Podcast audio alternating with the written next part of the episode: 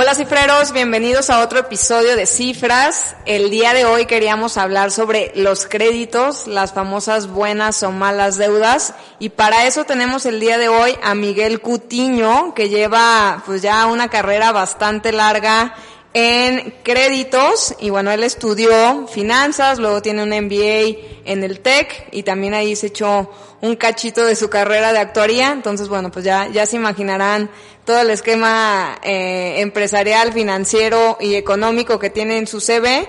Y bueno, pues también estamos presentes Luis Salazar, Sofía Baroa, y ya saben que posteriormente pasaremos a las cápsulas de la semana, la inversión, la noticia y la empresa de la semana. Así que, sin más, comenzamos.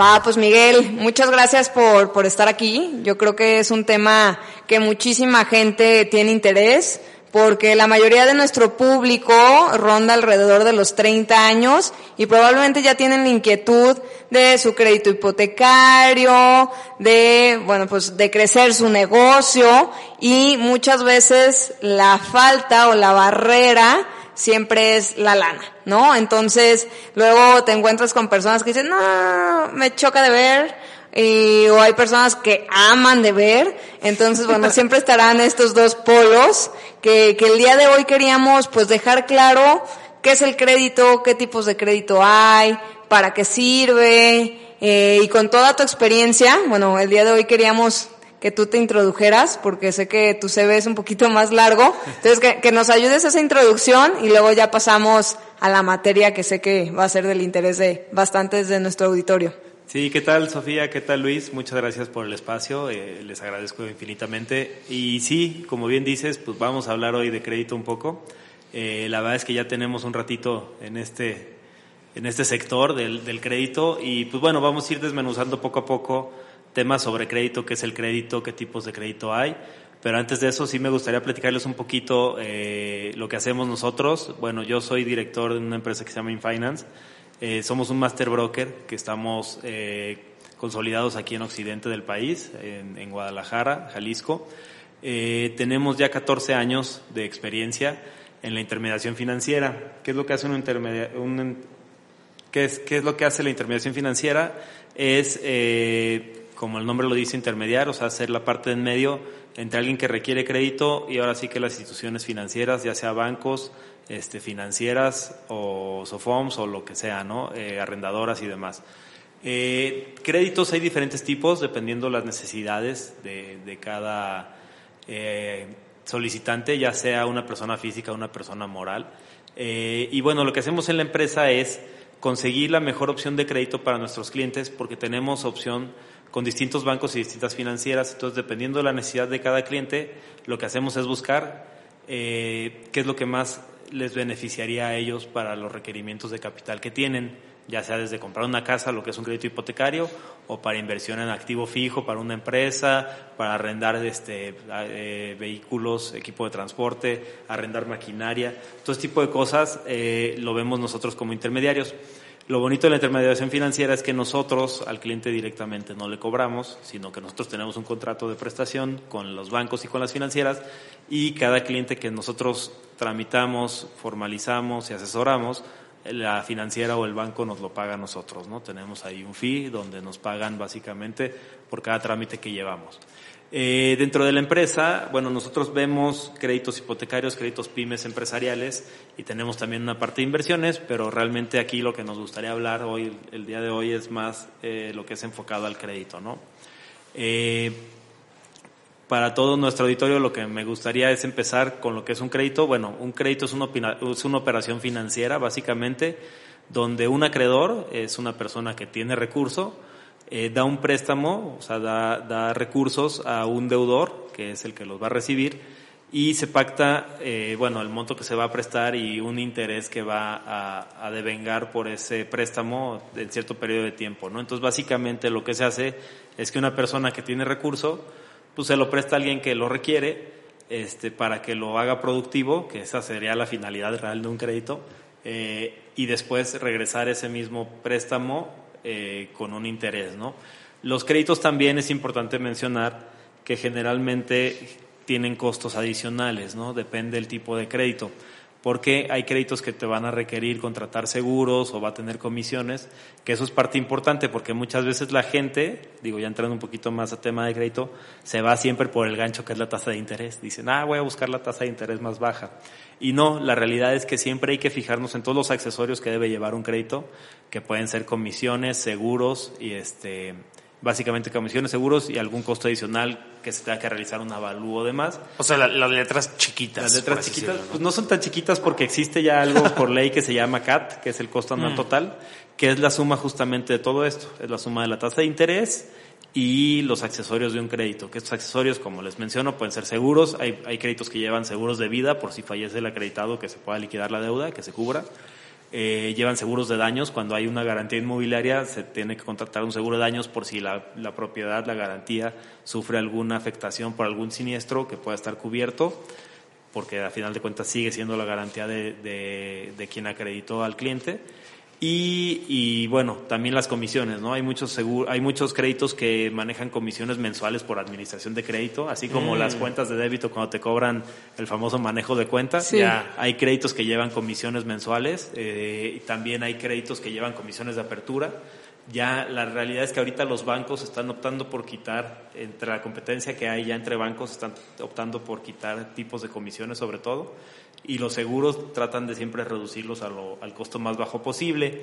Eh, los créditos, cuando son bancarios, tenemos una ventaja en el costo de los seguros, porque ellos te meten a, seguros masivos, entonces los costos son muy bajos, ¿no? A comparación de si tú vas y contratas un seguro. Sí, el famoso de aseguré mi carro con la flotilla de Cemex porque mi tío trabaja ahí. Exactamente. Entonces, ¿La, ¿la competencia es entre ellos o entre nuevos eh, no, competidores en el mercado que están entrando? Depende de los créditos. La realidad es que son segmentos distintos. Eh, ahorita, si quieren, vamos a mm. empezar a dividir lo que son los créditos, los tipos de crédito, porque sí cambian bastante, mm. ¿no? Okay. Eh, nosotros, por ejemplo, tenemos un área de crédito hipotecario, si podemos empezar con el área de crédito hipotecario.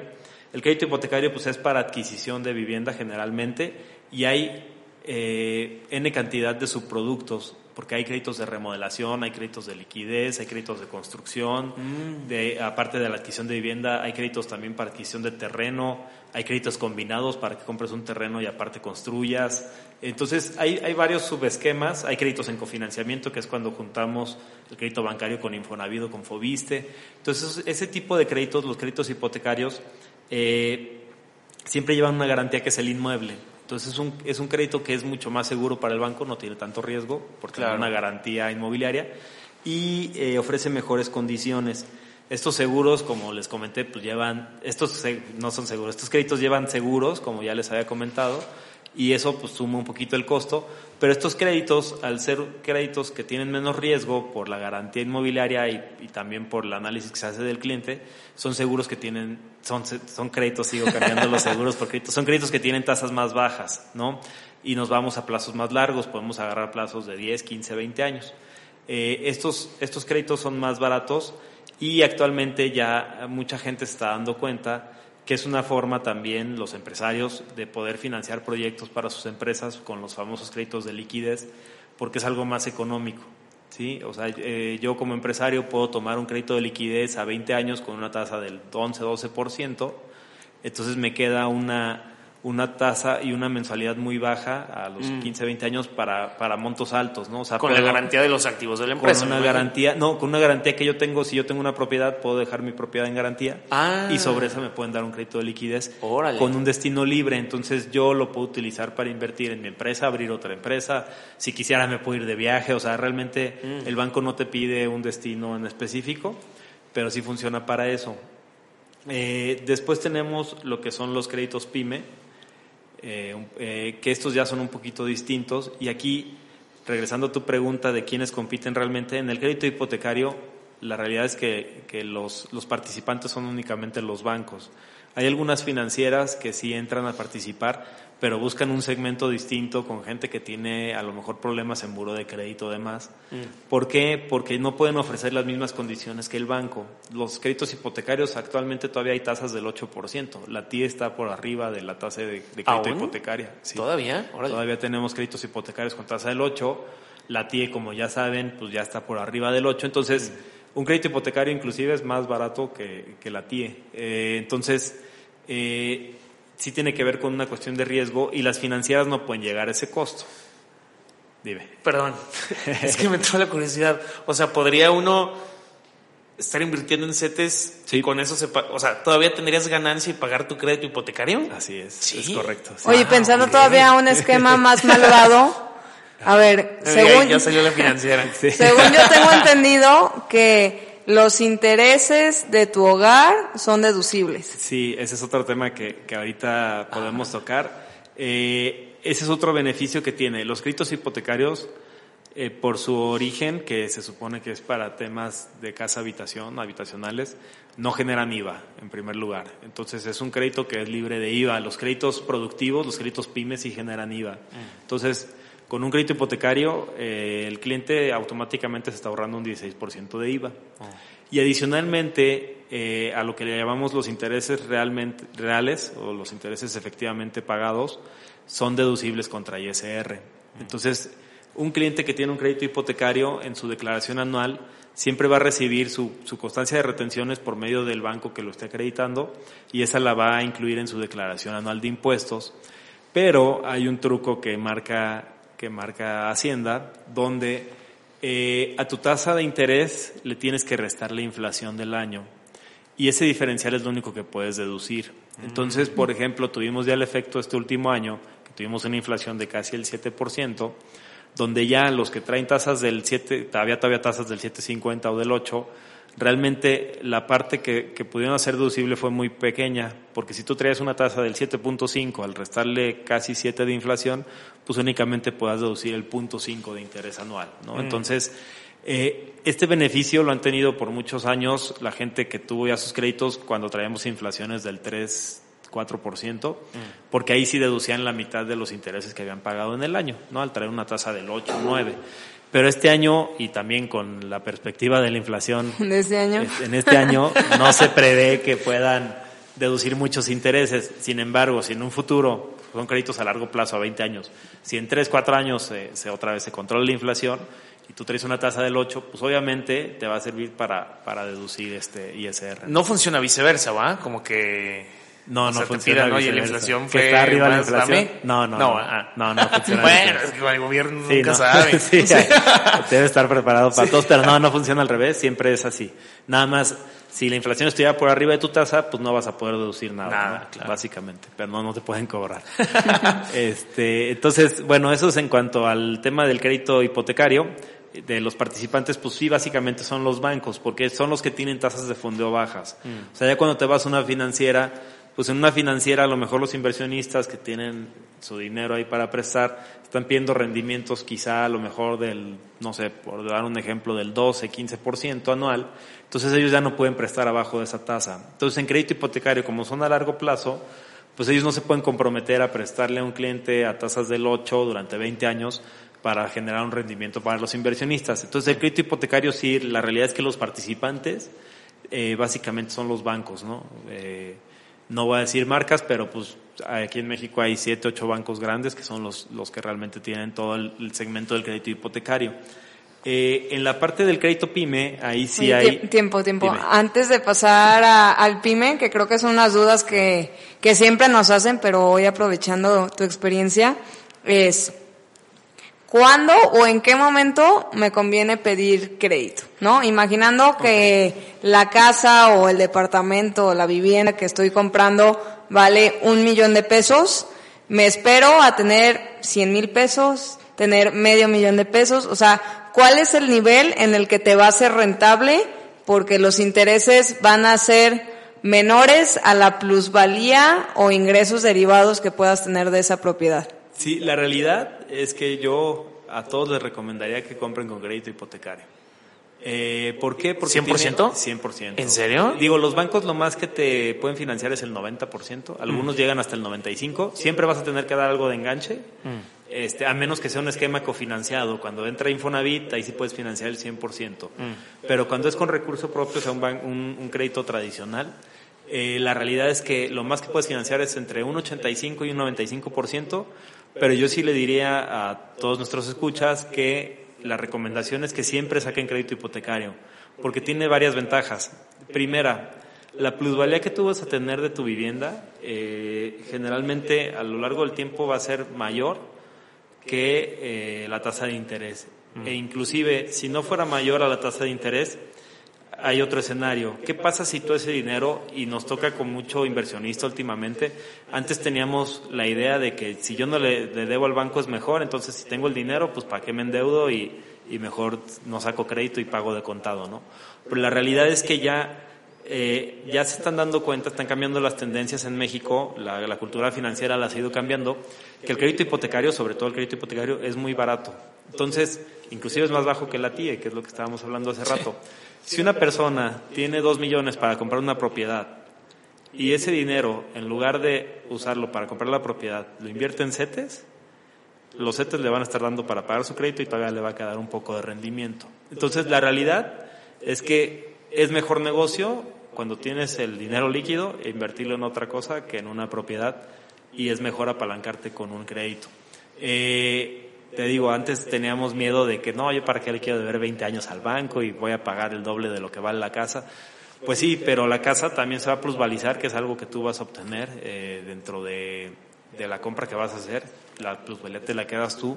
Y adicionalmente, ese dinero que tú tienes lo puedes invertir en otra cosa que te va a dar un mejor rendimiento. Inclusive, Sí, sencillamente digo, tenemos una área de inversiones, nosotros tenemos estudios donde tú invirtiendo en fondos de inversión que son muy seguros, con un banco este, bien establecido, digo, para no decir marcas, este, tú puedes obtener rendimientos a lo mejor, digo, ya inversiones de 2, 3 millones para arriba, tienes, tienes rendimientos anuales que tampoco son así lo máximo cuando hay instrumentos de riesgo de bolsa y demás, pues puedes obtener un rendimiento a lo mejor del 12, 13% anual, mientras que tú traes un crédito del 8%.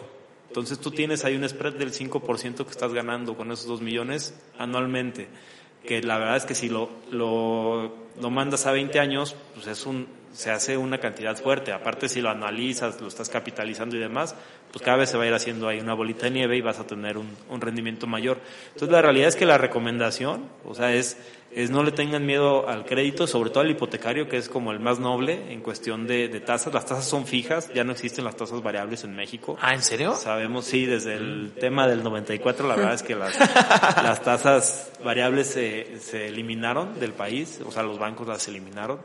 Eh, Todavía hace unos 6, 7 años había algunos esquemas de tasa variable, pero traían ahí engrapados un derivado para darles una tasa techo y que no se saltaran de tal tasa.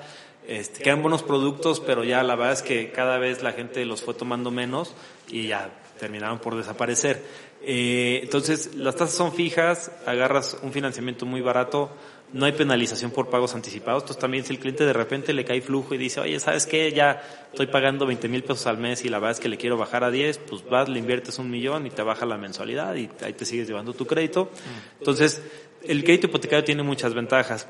Y la otra de las ventajas muy importante que ha ganado mucho en estos últimos años es que una operación cuando se hace por medio de crédito hipotecario tiene una revisión muy exhaustiva de la garantía, o sea, de la propiedad. ¿Por qué? Porque entran las, áreas de jurídico de los bancos este, a revisar todo el tema de la garantía. Primero, que esté bien registrada, ¿no? Que no tenga problemas, que sí sean los metros que dice la escritura.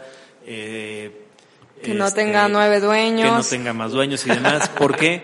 Porque últimamente, los últimos dos, tres años, ha habido un montonal de fraudes inmobiliarios. Mm. Este, y bueno, para los que nos escuchan aquí en Occidente, eh, Jalisco es a nivel nacional el estado con, con más fraudes inmobiliarios del país. Ah, ¿En Wow. serio? Sí, entonces... Y más pena. esquemas Ponzi. Está raro. También.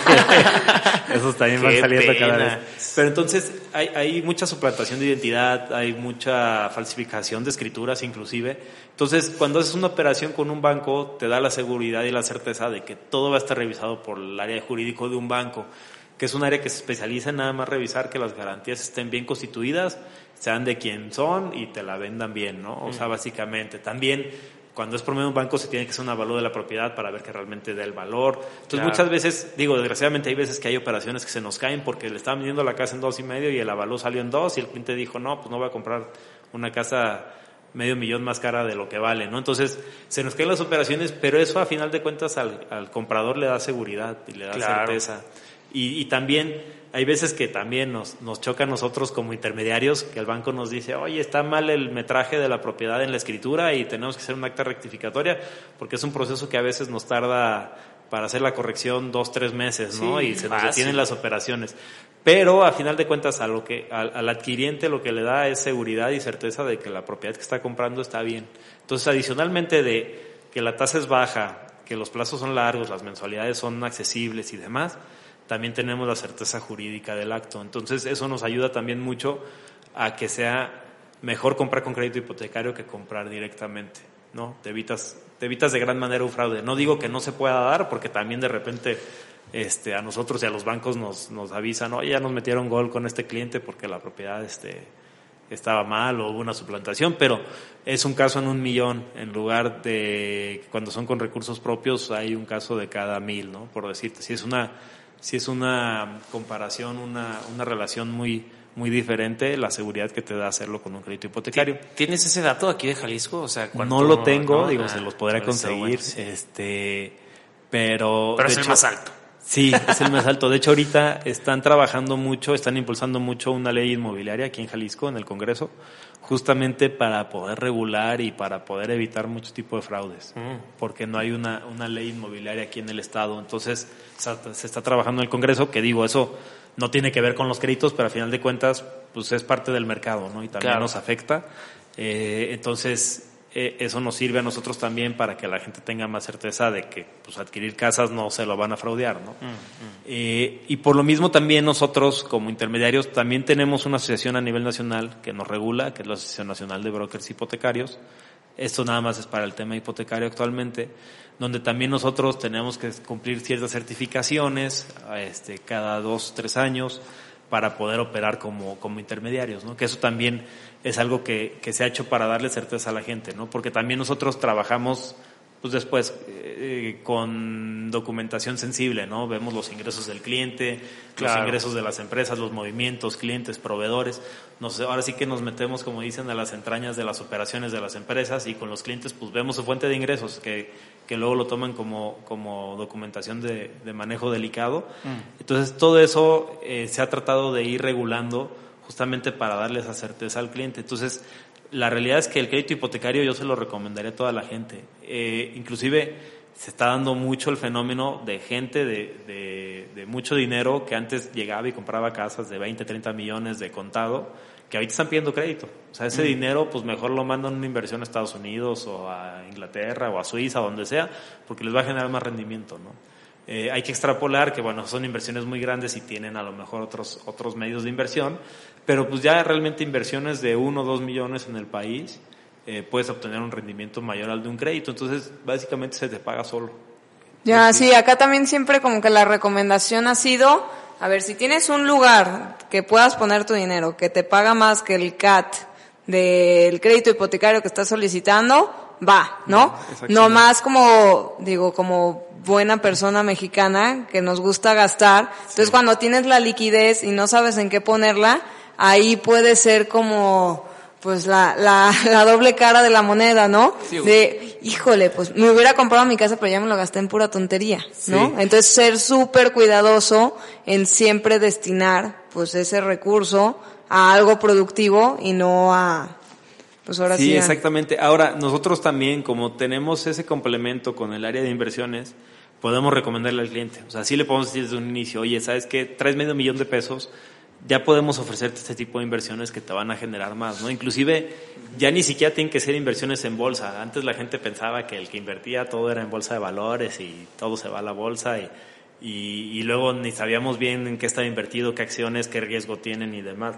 Pero ya hay muchísimas opciones de inversión, o sea, hay empresas que dan microfinanciamiento, que te dejan entrar al pool de inversionistas con montos pequeños y te dan buenos rendimientos. Eh, Hay otras, hay arrendadoras, por ejemplo, que te aceptan inversión para ellos seguir colocando arrendamientos y también te ofrecen ciertos rendimientos. No tiene que ser todo en bolsa de valores o en fondos de inversión o en CETES, o sea, ya hay muchas, hay muchas herramientas de inversión eh, y hay muchas nuevas tendencias. Obviamente todo tiene un riesgo, hay que analizar siempre el riesgo, pero con nosotros la ventaja que tienen es que podemos ver la parte del crédito y a su vez decirle, oye, también te conviene invertir tu dinero en lugar de que lo gastes, inviértelo en tal instrumento, ¿no? Nosotros, a final de cuentas, lo que siempre vamos a hacer al cliente es recomendar y asesorarlo. Eh, a final de cuentas, como nosotros no le cobramos y no le genera un costo, pues el cliente, y nos pasa con los créditos, ¿no? Hay mucha gente que, oye, autorízame un crédito, ya se lo autorizamos todo y a la mera hora no, no le quisieron vender la casa y pues no lo utilizó y listo, no le costó nada realmente, ¿no? Y también si por algo dice, oye, no, ¿sabes qué? Pues ya vi tus inversiones, pero no me gusta y mejor me voy a ir a invertir aquí a la Bolsa Mexicana de Valores directamente, pues adelante, ¿no? No tenemos ningún problema. Lo que siempre buscamos es, es tener la mejor opción para el cliente que, que, sea de beneficio para él.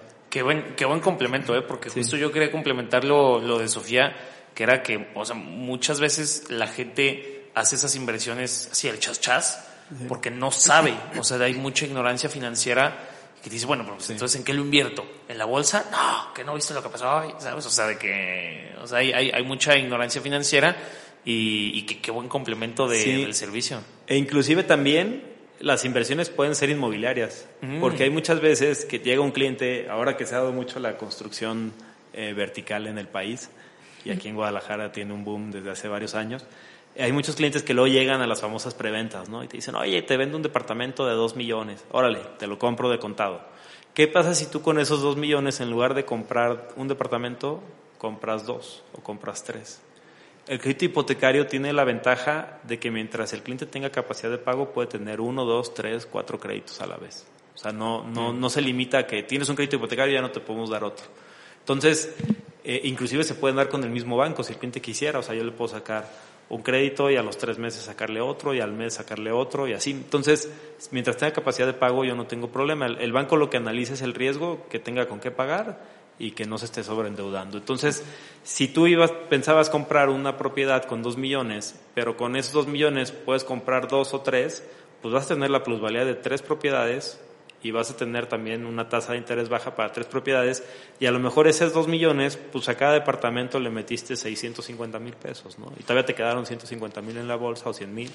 Este, y, y entonces esa, esa plusvalía y ese negocio, pues dos departamentos los rentas o los pones en Airbnb o, o en plataforma lo que sea, te van a generar otro rendimiento aparte, que va a hacer que se pague quizá el crédito solo y adicionalmente, pues a lo mejor uno lo usas tú para vivir o los puedes vender en 3, 4 años que se hayan plusvalizado. O sea, hay muchos esquemas de negocios que puedes hacer que inclusive también puede ser en la misma inversión inmobiliaria. No, no te tienes que ir a bolsa o invertir en arrendadoras o lo que sea, ¿no? Oye, ¿qué, ¿qué número o qué tasa es ya un sobreapalancamiento para el banco? Eh, mira, el banco, así, un cálculo muy sencillo que hace es tu ingreso mensual generalmente neto, lo toma el 50% y es lo que puedes pagar de obligaciones al mes. Entonces, si una persona gana 50 mil pesos mensuales, el 50% son 25, ese cliente puede pagar 25 mil pesos de todas sus obligaciones.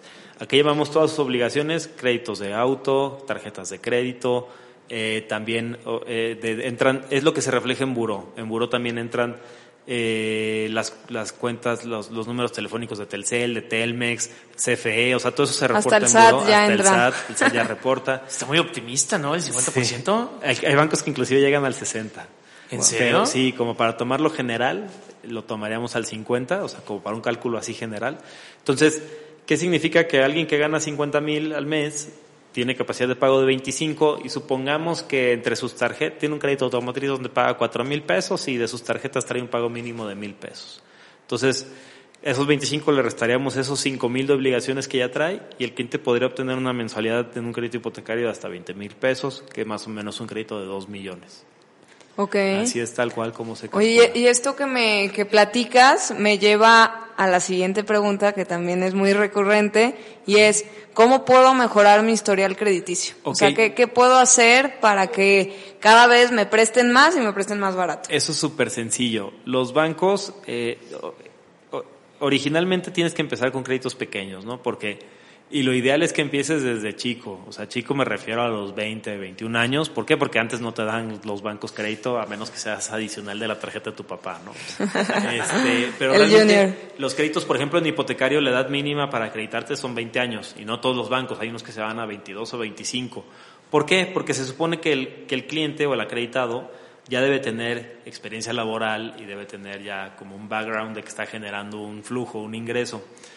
Entonces, ¿qué es lo que hacemos generalmente? La recomendación es que, pues en cuanto puedas, eh, tengas tu primer trabajo, tu primer nómina o, ya seas independiente, vayas y saques una tarjeta de crédito, ¿no? Eh, a veces las primeras tarjetas pues te dan un límite de 10 mil pesos, de 8 mil pesos o de 16 mil pesos, que son límites bajos, pero con el buen, con el buen historial, esas tarjetas te van a ir incrementando el límite. Ahora, para los créditos grandes, eh, los bancos manejan algo que le llaman líneas equiparables, o sea que te piden generalmente que ya hayas tenido experiencia con créditos pues más o menos del nivel de lo que estás solicitando.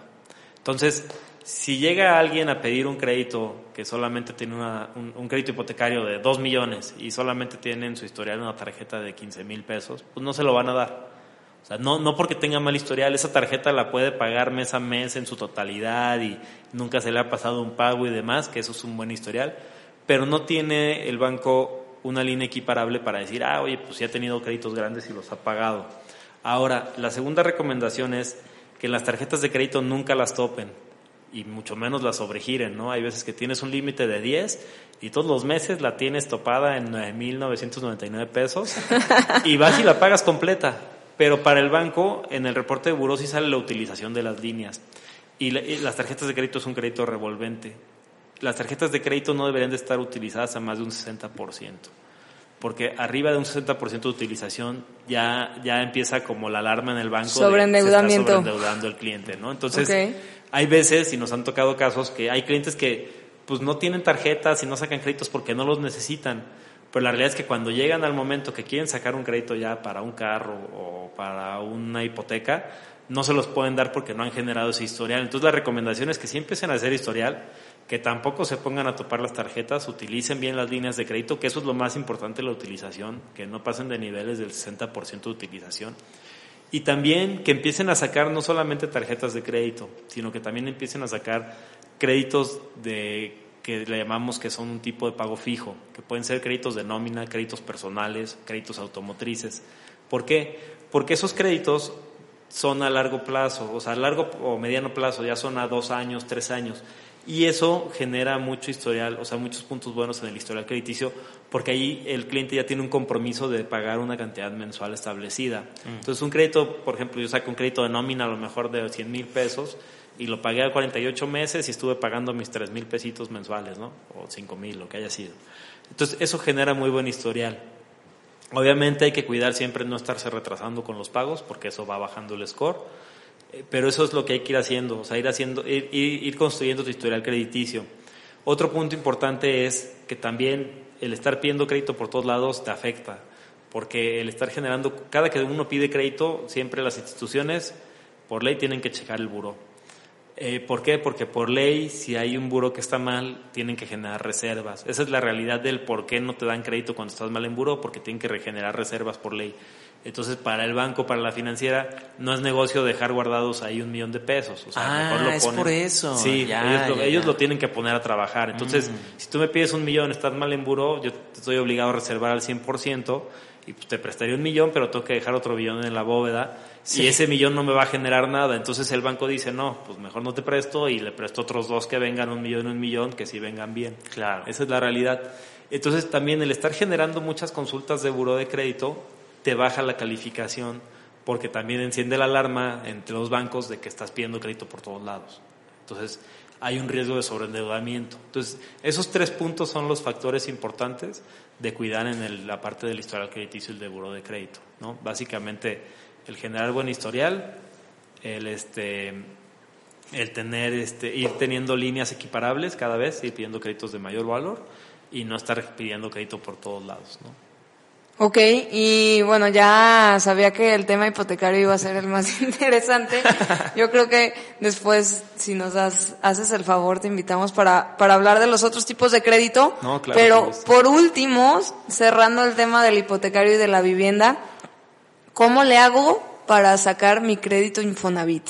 Ok, el crédito Infonavit también se ha estado actualizando últimamente. Eh, eh, ha, tenido muchas mejoras, no lo voy a decir, es nuestra competencia porque no tiene nada que ver con el crédito hipotecario bancario. Eh, es nuestra competencia porque hay mucha gente que cotiza en Infonavit, o sea, todos los empleados que, que, cotizan generalmente en el IMSS tienen su aportación al Infonavit. Para sacar el crédito Infonavit hay dos esquemas. Bueno, hay varios esquemas, pero los más famosos es el crédito Infonavit tradicional y el Cofinavit. El crédito Infonavit tradicional se saca directamente en Infonavit, en el instituto. Hay que hacer un trámite. Eh, ya están precalificados esos créditos porque van en relación a tu, a tu nómina y a la aportación que hace tu patrón. Eh, entonces, ya básicamente nomás es ir a hacer un trámite. Hay que hacer un avalúo y se hace un trámite en el instituto, en el Infonavit. Eh, y se formaliza el crédito con un notario y se hace la adquisición del inmueble. Sí, una, una vez fui, digo, porque andaba viendo esos temas y digo, de las cosas que, o barreras para mí, fueron, ok, no puedes tener preventas porque ya la, la unidad de vivienda tiene que estar terminada y tiene que tener como ciertas conexiones, ¿no? Al agua, al gas, o sea, como que también ellos quieren cuidar su garantía, entonces no quieren que pues compremos ladrillos a la mitad. Y lo que vi es que muchísimas desarrolladoras como que no quieren sumarse a esos créditos porque no sé si sea una friega, pero si estás en alguna preventa o algo así, dices, no, pues quiero liquidar con mi crédito en Fonavit, dicen, ah, no, pues tu desarrolladora tiene que venir aquí y hacer todo el merequetengue para que se suba, ¿no? Y creo que las desarrolladoras como que desechan esa opción para el cliente. mira, lo que pasa es que Infonavit es un mercado que estaba, o sea, es un mercado de crédito que estaba enfocado a un segmento de propiedades anteriormente, de propiedades a lo mejor entre medio millón y un millón de pesos. Entonces, todo este tipo de desarrolladores que traen ya propiedades, por ejemplo, las preventas de departamentos, que son propiedades ya entre los 2 y 4 millones generalmente, pues ellos no es el, no es el mercado meta, ¿no? Los créditos Infonavit. A lo mejor los Cofinavit sí, pero el Cofinavit se maneja de otra manera. Ese es un crédito bancario donde aparte obtienes tu subcuenta de vivienda de Infonavit y una porción más pequeña de crédito de Infonavit. Y ese trámite sí lo hacemos nosotros, por ejemplo. También los créditos Infonavit eh, se pueden acercar con nosotros y los asesoramos. A nosotros, aunque no, nosotros no operamos directamente créditos Infonavit, sí podemos hacer las comparativas al cliente, decirle, oye, a ver, este es tu crédito Infonavit, pero te conviene más hacerlo como Cofinavit, o en este momento te conviene más hacerlo como crédito bancario porque realmente tu subcuenta es muy baja o no te sirve realmente ni para el enganche. Entonces hay que ver todo el, todo el esquema y todo el perfil del cliente para ver realmente qué es lo que más le conviene. Y lo que comentabas, también para los bancos, o sea, los créditos hipotecarios, igual que el de Infonavit, las preventas no se pueden operar. ¿Por qué? Porque la vivienda tiene que poder escriturarse, porque es la garantía del crédito. Mm. Eh, ya hay bancos que tienen esquemas de preventa. Eh, hay dos bancos que tienen esquemas de preventa, pero desgraciadamente aquí en Jalisco no los podemos operar en otras partes del país sí, para todos los que nos escuchan fuera de, lo que es el estado de Jalisco, porque para eso te piden que ya esté constituido el régimen de condominio, el régimen de propiedad en condominio, que eso se hace hasta que está terminado todo el desarrollo. Entonces, aquí sí es una limitante que no podemos utilizar este tipo de créditos con los bancos, porque no podemos escriturar antes, sino hasta que esté terminado. Y obviamente, si todas las viviendas, tanto con Infonavit como con los bancos, deben de contar con todos los servicios que es eh, una conexión al alcantarillado y al tema de suministro de agua potable, al tema de luz y también deben de tener sus cuentas predial en orden y todo, ¿no? Eso es normal para todos, tanto para Infonavit como para bancos. Ok, ok. Y bueno, algo último que quisieras agregar, que crees que sea de interés, preguntas comunes. Pues preguntas comunes eh, que ya los créditos hipotecarios han ido también evolucionando. Anteriormente solamente se podía pedir crédito con el cónyuge, ahorita se puede pedir con personas al que no estén relacionadas. Ah, ¿en serio? Ya, sí, o sea, yo puedo pedir un crédito ahorita con ustedes dos si quisiéramos, salimos de aquí, vamos y pedimos un crédito en conjunto. este Se ha utilizado mucho para las copropiedades, sobre todo ahora con todo el mm. tema de la pandemia, mucha gente quiso invertir en destinos pues más turísticos o vacacionales, entonces se juntaban cuatro amigos y compraban un departamento en Vallarta entre los cuatro y se acreditan a los cuatro.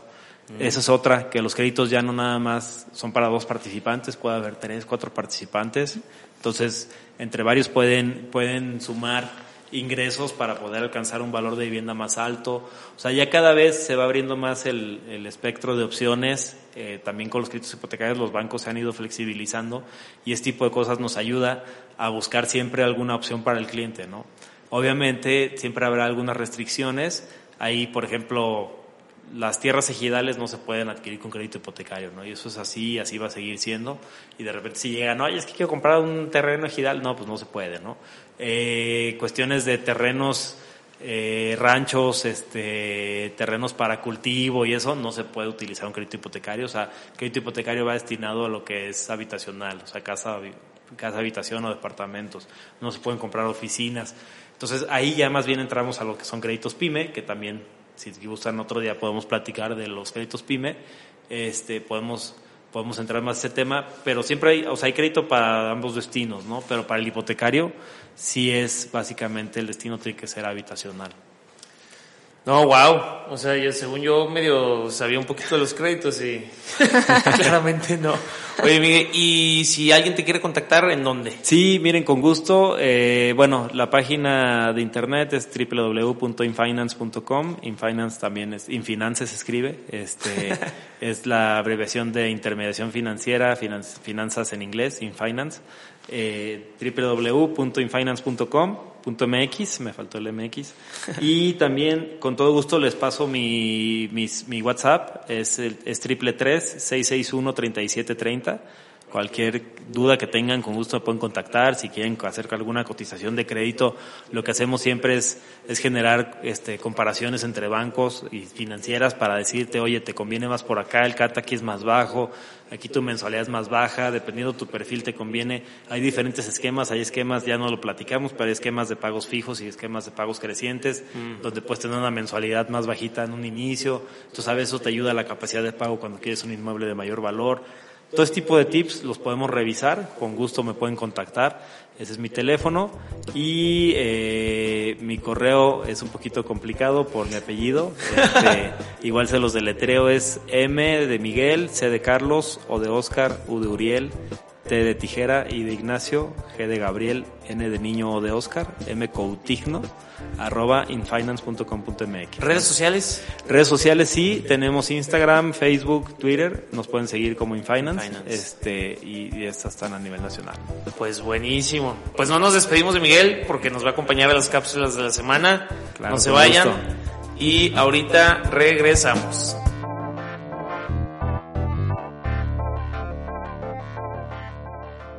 Y estamos de regreso a las cápsulas de la semana.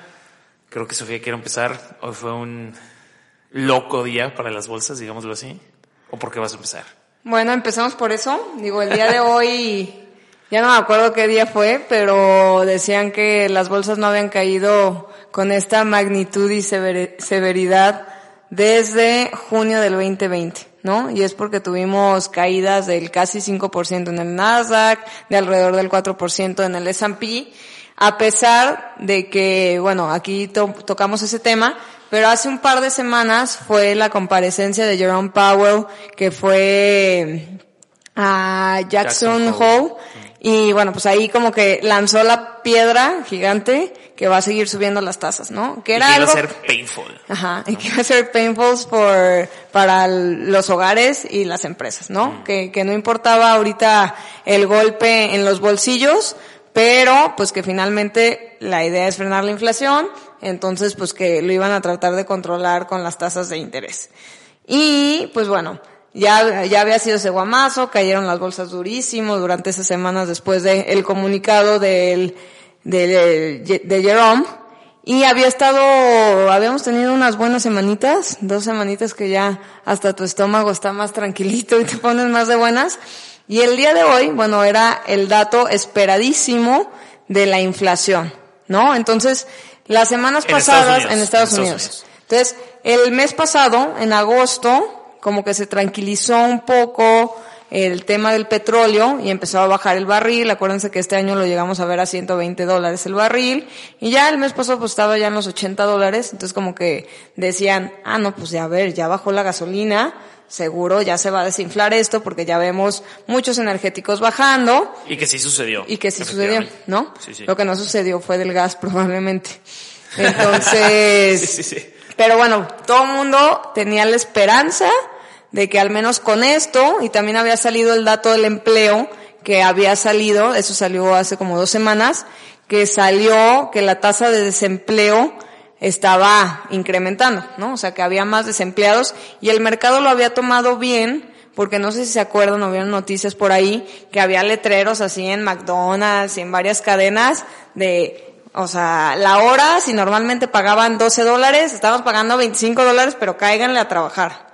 Entonces, al, al haber más desempleo, dijeron, no, pues hay más desempleo, pues está más gente buscando empleo, entonces probablemente la inflación puede disminuir, ¿no? Entonces, ese dato que normalmente hubiera sido trágico en una economía normal, sin probabilidad de recesión, pues, y sin inflación claramente, eh, hubiera sido un pésimo dato, como que hay más desempleo, pero bueno, pues había sido tomado bueno y el día de hoy salió el dato de la inflación que sí disminuyó un poquito, digo, ya van dos meses con la tasa de inflación disminuyendo, pero la expectativa era que disminuyera muchísimo más, ¿no? Entonces, nos anotamos, lleva la tasa de inflación en Estados Unidos, reportó 8.3.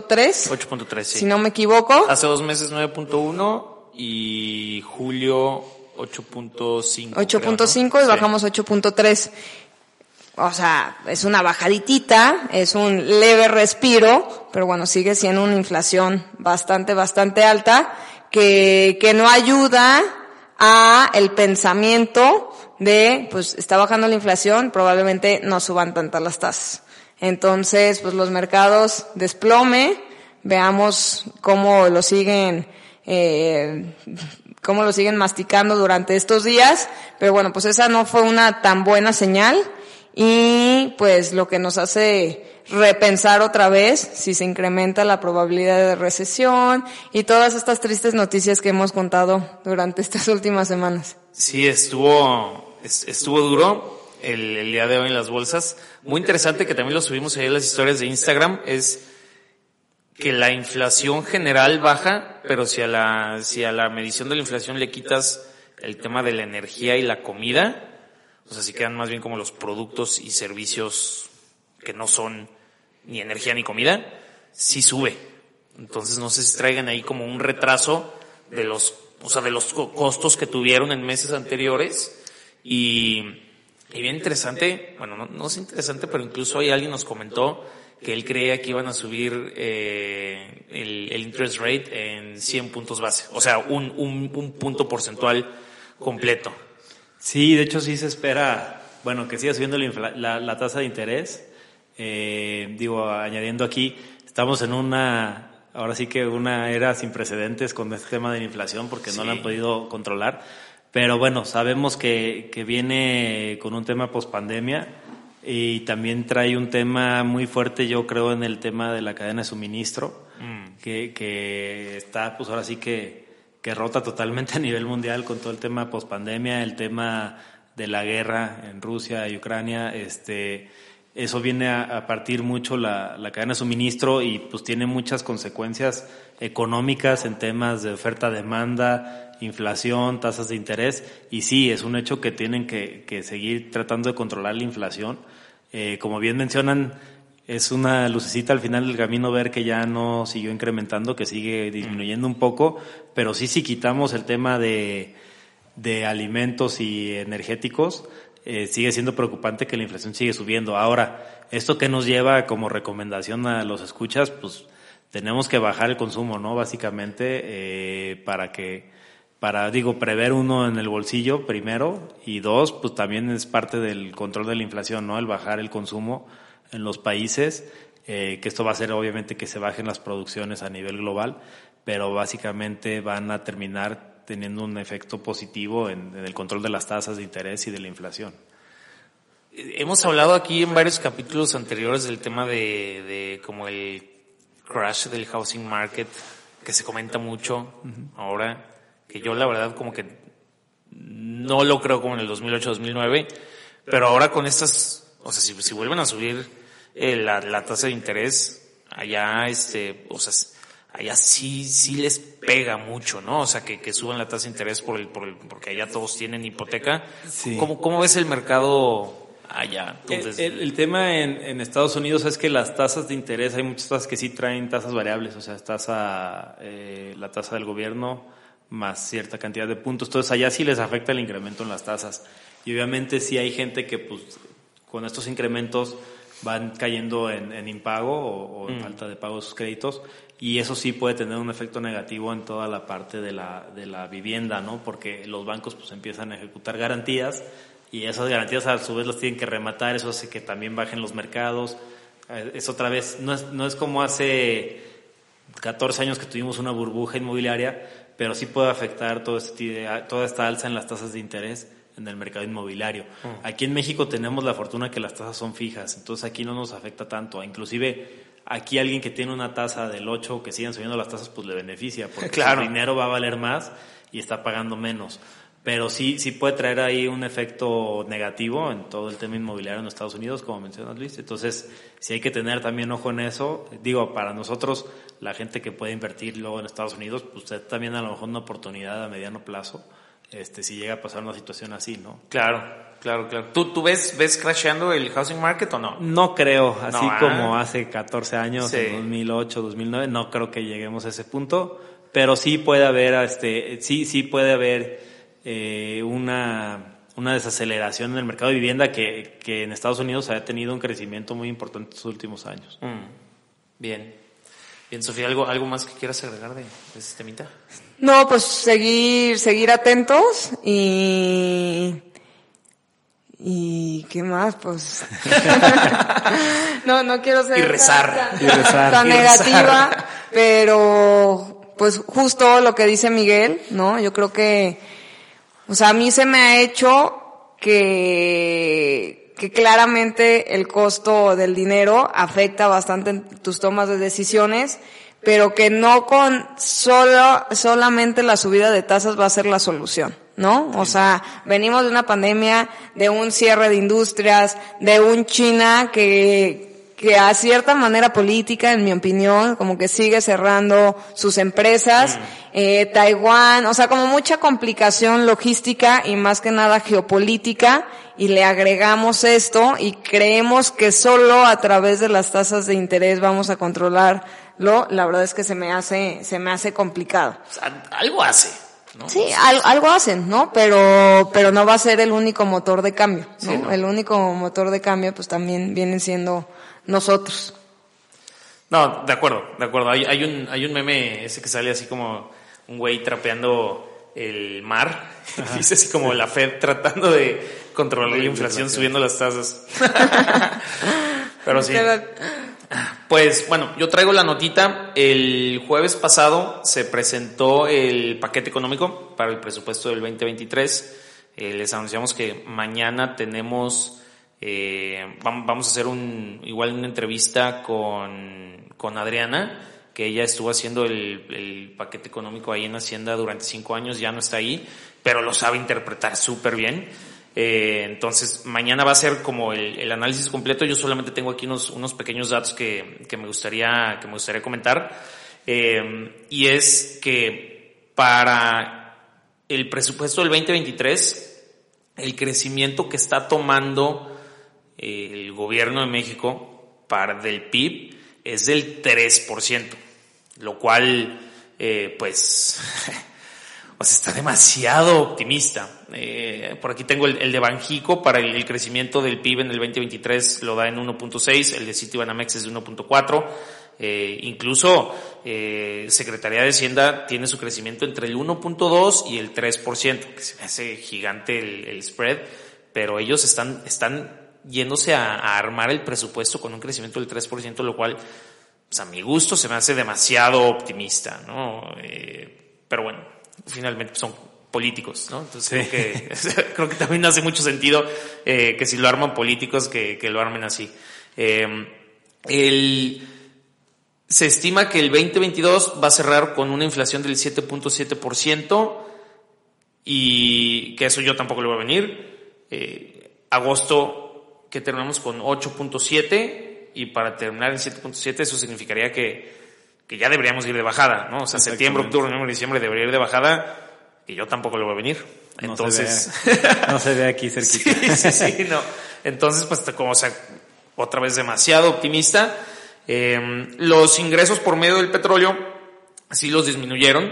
Eh, me, me, pareció bastante bien. En el 2022 están tomando un precio promedio. O sea, re, recuerden que finalmente el gobierno tiene ingresos por medio de la venta de petróleo, por medio de Pemex, eh, que este año se, ve, se vio súper beneficiado por la subida del petróleo. El precio promedio del barril de la venta del petróleo mexicano, de la mezcla mexicana, ha sido de 93, perdón, de, de 93.6 dólares por barril y para el 2023 lo están presupuestando en 68.7. Entonces, una bajada que dije, sí, me parece correcta, eh, pero el, eh, no tengo así el dato exacto, lo estoy sacando así a ojo de buen cubero con, con las gráficas, el ingreso del cual dispone el gobierno mexicano por medio del petróleo es aproximadamente entre el 10 y el 15%, lo cual es alto. O sea, si, si te equivocas en...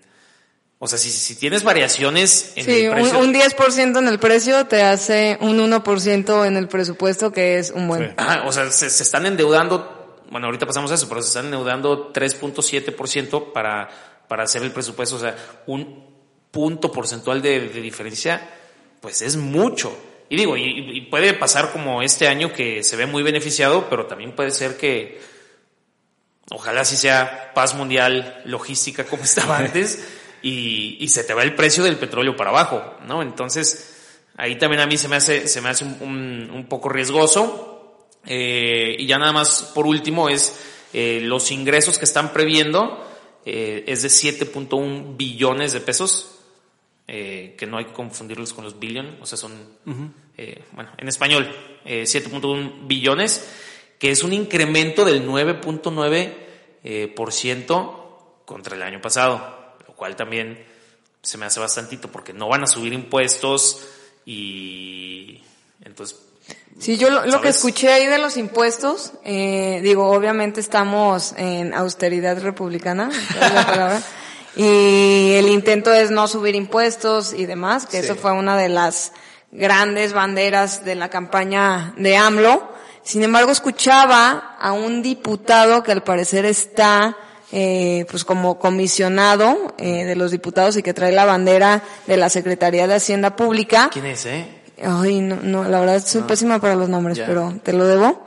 Y Monista, bueno, obviamente. No, le, bueno, la verdad no sé qué, qué, qué color sea, bueno, pero lo, lo, entrevistó Bloomberg el lunes pasado, de hecho antes de que saliera el presupuesto, como para decirle, oye, ¿qué onda? ¿Cómo va a salir el presupuesto? Digo que ahorita hablar que está en análisis en sí. discusión y posteriores aprobación, sí, ¿no? Entonces sí, ahorita muchas cosas pueden ser, oye, muévele aquí, no nos gustó esto y todavía estamos en modificaciones. Pero no, no va a suceder, o sea, sí, lo pasan a la Cámara de Diputados para su aprobación, pero la Cámara de Diputados está controlada por Morena y se hace lo que dice AMLO, entonces no, o sea, no es como que lo vayan a frenar o modificaciones. O digo, yo, no lo, yo no lo veo venir. No, y a pesar del color, digo, creo que históricamente es difícil que hayan grandes cambios, ¿no? Entonces yo creo que va a ser el caso pero decía este cuate que a mí me sorprendió su respuesta, que ha sido ultra popular el RECICO, el nuevo régimen simplificado de confianza, que vino a suplir un poquito o a transformar más bien el régimen de incorporación, ¿no? Y, y bueno, yo escucho a muchísimos amigos que antes pagaban, no sé, 10 mil pesos de impuestos y ahorita dicen, no manches, pago 300 pesos de impuestos, ¿no? Como que les favoreció demasiado claro. este reciclo y pues ya le echaron ojo y dijeron, no, a ver, vamos a hacer probables modificaciones al reciclo por, por X, ¿no? Sí, a Entonces, ver si luego traemos a Burger para que nos explique cuáles van a ser las modificaciones al reciclo. Exacto. Entonces como que yo creo que su plan funcionó, que la idea era pues incrementar la base de pues de personas que pagan impuestos y ya que captaron a ellos, pues ahora sí ya te amarré, pues ahora sí ya tengo tus cuentas, ahora págame bien. Que no lo veo mal, creo que sí, no. normalmente pocos somos los que pagamos los impuestos de muchos entonces, pues que todos paguemos, sería claro. mejor que fuera mejor distribuido, pero que todos paguemos me parece, me parece bien. Y bueno, entonces yo creo que igual y no va a haber cambios así radicales de se sube el IVA al 20% o se baja el IVA al 10%, pero que de otras maneras y también de la manera que sí, sí es en serio, que ha cobrado impuestos AMLO a empresas, por fusiones, adquisiciones, digo, hay grandes ejemplos, pues igual iba a seguir con, con la misma línea de ataque. Sí, sí, sí, sí. No, pues seguir por la misma línea, yo creo que sí fue importante el tema del reciclo, fue ahora sí que para ampliar la base, como bien mencionaba Sofía, de contribuyentes. Eh, yo esperaría que, que en lugar de que quieran afectar a la gente que sí está pagando, pues sigan promoviendo que la gente que no paga pague impuestos, ¿no? Es justamente yo creo que la, la solución en México para recaudar más impuestos es, es invitar a la gente a que realmente se acerque a, a darse de alta y a pagar sus impuestos yo creo que es mejor que todos paguemos menos a que unos pocos paguen más. Eh, entonces sí, sí es importante esa parte, yo creo, mm. de, generar eh, una mayor base de contribuyentes. ¿no? ¿Lo ves optimista, el 10% de incremento de ingreso? Sí, lo veo muy optimista. yo también. eh, bueno, por último, el egreso va a ser de 8.2, ingreso de 7.1, entonces traemos ahí ya un, déficit per se de 1.1, que eh, si lo bajamos a porcentaje del PIB, es 3.7% del porcentaje del PIB, que era lo que decíamos hace ratito, que un, punto porcentual para arriba o para abajo es mucha diferencia. Eh, y ese es el, el endeudamiento, o bueno, como el déficit eh, que se tiene presupuestado basado al PIB más grande de los últimos 15 años. ¿sí? Ok, y bueno, yo aquí aprovechando a Miguel, ¿Cómo ves tú que los países se endeudan? Digo, si nos comparamos contra Estados Unidos, economías desarrolladas, están más del 100% de su PIB endeudados, y vemos eh, regiones como Latinoamérica, México, que traemos 50, 56% de endeudamiento del PIB. Y, y, aquí la pregunta es, cuando vemos estos números o, o la bandera y el cartel de no nos vamos a endeudar. Yo a veces digo, pues ¿qué tiene? Hay que endeudarnos y esto nos va a traer más crecimiento justo, ¿no? Si va a haber más plusvalía y el costo financiero va a ser menor, pues dale, ¿no? Obvio con prudencia. El, tema es que el financiamiento tiene que ser productivo. O sea, si, si tienes un financiamiento mal utilizado, pues siempre se va a convertir en deuda. Entonces, un financiamiento productivo, si el gobierno lo utiliza bien para generar empleos, para generar cadenas de producción, cadenas de suministro, ahorita estamos en una gran oportunidad con todo el tema eh, comercial con China, este, con Rusia, somos los vecinos de Estados Unidos, entonces tenemos una gran oportunidad de poder generar eh, comercialmente mucha riqueza en nuestro país hacia Estados Unidos. Y inclusive con Canadá, digo, a final de cuentas la economía que más consume es la americana, este, la norteamericana, pero, pero sí es algo que podemos aprovechar y el, el que se endeude el país, si se utiliza ese endeudamiento para generar valor, yo creo que no tendría ningún problema, ¿no? Se pagaría solo con lo que generaría eso en el PIB.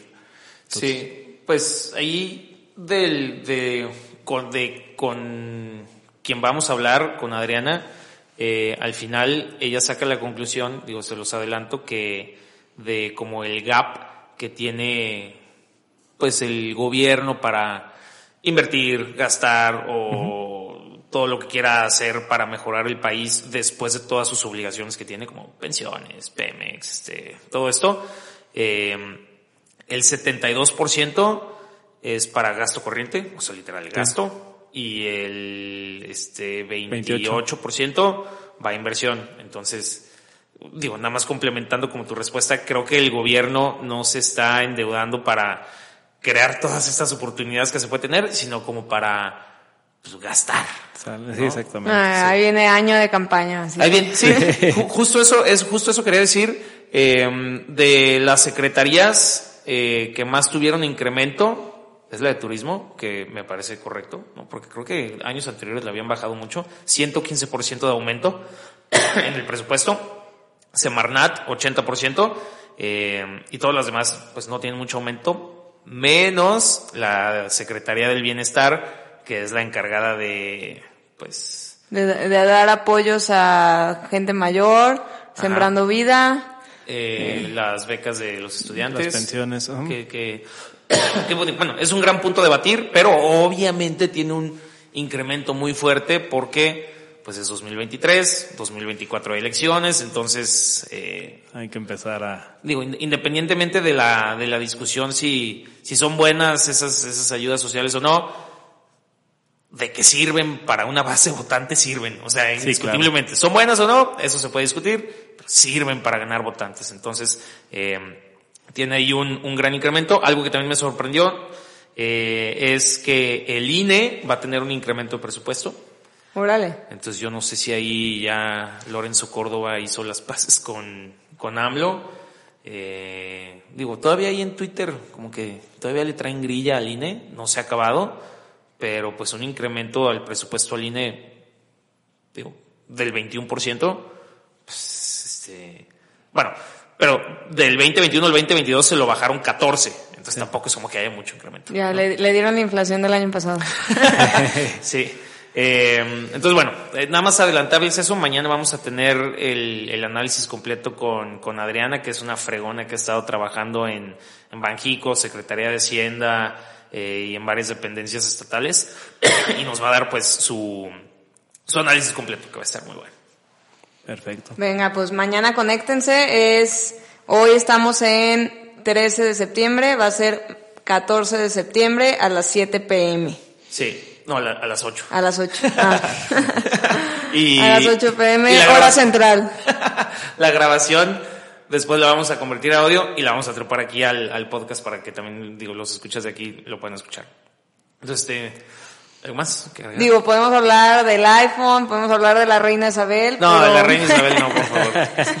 ya se habló por todos sí, Twitter estuvo lleno de ella dos días ya, por favor. Digo, un dato que sí de la semana que me llamó la atención. Bueno, yo creo que estamos en la era de las fusiones y adquisiciones y bueno, FEMSA, como que creo que hemos sido muy bonichistas y normalmente hablamos de empresas estadounidenses y todo este show. Y bueno, pues como que no valoramos pues lo que tenemos en nuestro país, a pesar de que vemos un Oxxo o a veces dos Oxxos en cada cuadra. En la misma cuadra. En la misma cuadra.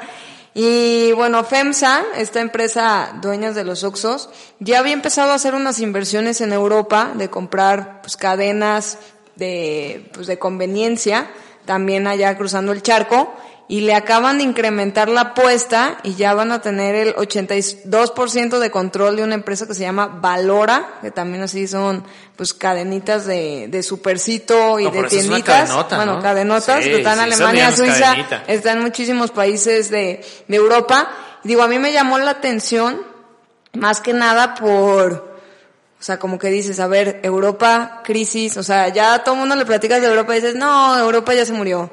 Y Europa ya está frito, y, y, muchas cosas que ahorita estamos viendo, pues de coyuntura fea para Europa, pero pues luego ves a estos grandes peces que han hecho de las mejores expansiones que a mí me han tocado vivir. Y dices, bueno, pues ya algo están viendo en Europa que probablemente nosotros no estemos viendo con claridad. Pues oportunidad Claro, pues, pero, o sea, como que nosotros siempre, o sea, ahorita dices Europa y dices, no, no, no, Europa ah. ya está frito. Dato, dato curioso, y eso que te, ahorita que te tenemos aquí, Miguel, creo que la compra la hicieron con el flujo de la empresa. Wow. O sea, creo que no, este, no hay endeudamiento. No se apalancaron. O sea, imagínate la rentabilidad de los Oxos para decir. Sí, claro. Sí. el tema es, es que sí es un negocio, inclusive, pues bueno, ellos salieron del tema cervecería para dedicarse a las tiendas de, de, conveniencia, ¿no? A mm. las tiendas de autoservicio, porque sí la rentabilidad es mucho más alta. Entonces, ahorita, como bien mencionan, es una oportunidad enorme entrar a Europa, eh, debe estar muy accesible ahorita la compra que hicieron, entonces sí fue una buena oportunidad.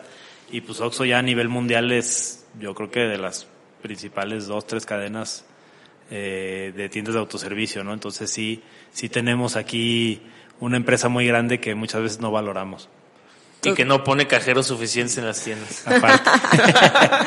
no, el otro día alguien, ¿cómo, ¿cómo iba el dicho? A ver si ustedes se lo saben, pero que un negocio ya entre más grande sea, se convierte en un negocio financiero, ¿no? Que yo creo que es lo que le mm. pasa o sea, tú vas al súper y dices, ay, Walmart obvio vende productos. No, a ver, Walmart vende servicios financieros por el factoraje que da, por el apalancamiento que tienes con sus proveedores. Digo, aquí. ya te dan su tarjeta de crédito. su tarjeta de crédito, eh, sus vales. O sea, hay demasiadas cosas que no vemos detrás de, de los negocios que creo que es algo que le pasa mucho a, a Oxxo, ¿no? No, y los Oxxos ya se han convertido en sucursales bancarias ¿Qué con tal? todo el depósito de... Y las supercomisiones que cobran. Y en envío de remesas con todos los, Mm. los envíos de Western Union y demás. Entonces todo ese negocio financiero a veces no lo vemos, justamente. No lo vemos y bueno, pues es abrir otro mercado. Digo, yo pues seguido me, me buscan, oye, ¿me consigues euros? ¿No? Y yo decía, ¿qué onda con los euros? O sea,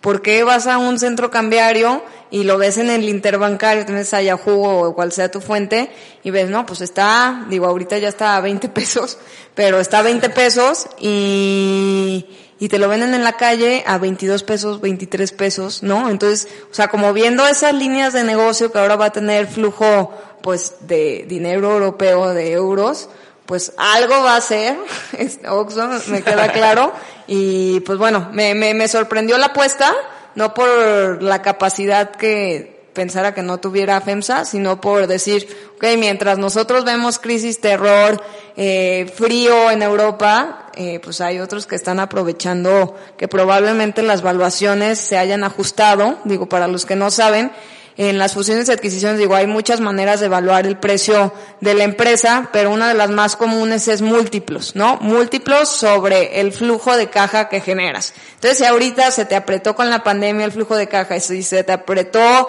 por la probable eh, recesión y la subida de inflación, pues estás comprando más barato y esperando que la coyuntura sane y pues ya compraste barato, ¿no? ¿Tú cómo ves Europa, Miguel?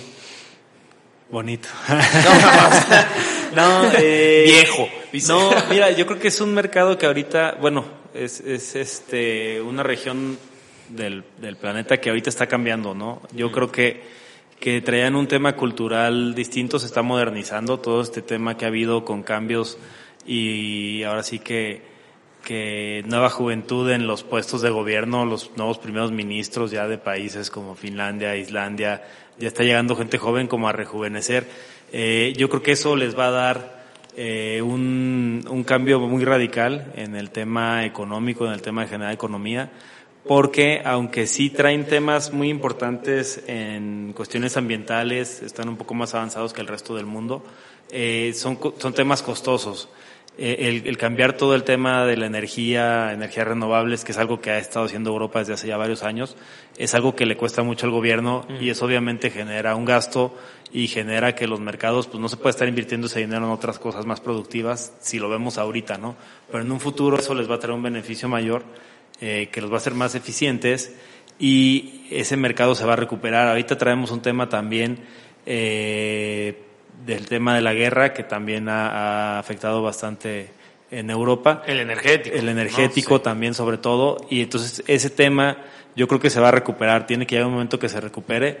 Y Europa a final de cuentas, pues digo, lo conocemos como el viejo mundo y demás, pues es un, es un continente que está muy bien arraigado, muy bien organizado y en algún momento tiene que volver a subir, ¿no? Eh, básicamente yo creo que ahorita es un tema de reajuste y ese tema de reajuste se va a pasar y Europa va a volver a, ser un país, un, país, un continente muy fuerte, este, como unión.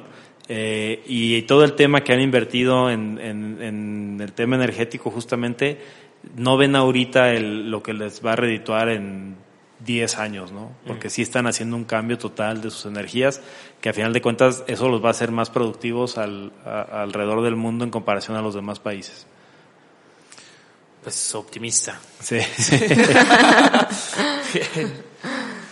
Pues, Miguel, muchas gracias. No, al contrario. Por, por darte el tiempo. Eh, muy buena charla. Sí, estaría buenísimo Gracias. luego tener el, el episodio de los créditos PYME. No, claro, con gusto. El día que, que, que quieran aquí volvemos a estar presentes. Va, pues gracias, Miguel. Y la verdad es que me gusta mucho la figura eh, que tienes en InFinance porque me encanta que no haya sesgo, ¿no? O Sí. que rompas el conflicto de interés y que, bueno, ni siquiera nos quisiste compartir con las marcas que trabajas. Y bueno, más que nada es eso, ¿no? O sea, como que muchísimas veces odiamos a los bancos o queremos, creemos que solo quieren nuestro dinero. Y Sí, creo que una, una solución para desenmascarar a cada participante y decir, mira, este te mete la pata por este lado y este por este lado. Pero si lo pones así, eh, así Este esto tiene pro, este es el contra, hazlo así, ¿no? Entonces como, como crear ese, esa recomendación transparente creo que es la mejor aportación que puede hacer alguien desde el lado financiero para cuidar el dinero de las personas y crearle mejores oportunidades. Así que qué chido de InFinance. Ya sabemos que tienen alrededor de 50 franquicias alrededor de México y más de 160 colaboradores. Entonces, bueno, pues si no es Miguel, puede estar alguno de su equipo apoyándoles. tienen una estructura bastante grande. Sí, lo que se les ofrezca con todo gusto, contáctenos. Este, digo, las redes sociales InFinance en todas las redes, este, nuestra página de, internet igual. Ahí hay teléfonos de contacto, nos pueden contactar por las redes sociales y con gusto los estamos atendiendo para ayudarlos justamente a que tengan el mejor financiamiento posible, ¿no? Venga, pues, pues no le tengan miedo al crédito. Sí, no, para nada. Conclusión. Gracias, Miguel. Muy buenas noches a todos. Buenas noches.